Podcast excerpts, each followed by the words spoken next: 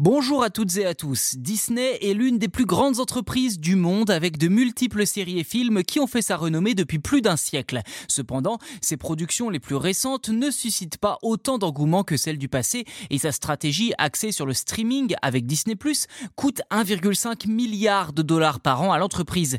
Une somme colossale qui a tiré Bob Iger, l'ancien dirigeant de Disney, de sa retraite dorée prise il y a un an afin de redresser la barre du navire Disney.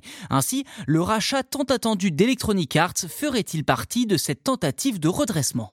En ce moment, les fusions et acquisitions d'entreprises dans le secteur du jeu vidéo sont légion. On peut notamment penser à Microsoft qui a aspiré Activision Blizzard King. On a d'ailleurs consacré un épisode il y a peu sur ce sujet que je vous invite à aller écouter.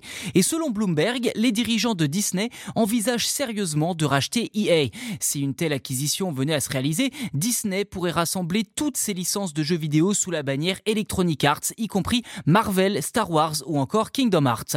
Cela aurait des conséquences notables pour les studios et éditeurs partenaires qui seraient logiquement sollicités pour travailler sur davantage de franchises de Disney. S'il y a bien une licence pour laquelle cette fusion fait sens, eh bien c'est pour Star Wars. En effet, jusqu'à la fin de l'année, EA conserve l'exclusivité des jeux de la licence, notamment la série Star Wars Jedi, Battlefront et Squadron. Un autre détail intrigant allant dans le sens d'une acquisition d'EA par Disney, c'est la récente restructuration d'Electronic Arts en deux divisions distinctes, EA Sport et EA Entertainment. La première englobe les jeux de sport comme son nom l'indique, FIFA, NBA Live, Formula One, tandis que la seconde concerne les autres titres de l'éditeur comme les Sims, Need for Speed et Battlefield entre autres.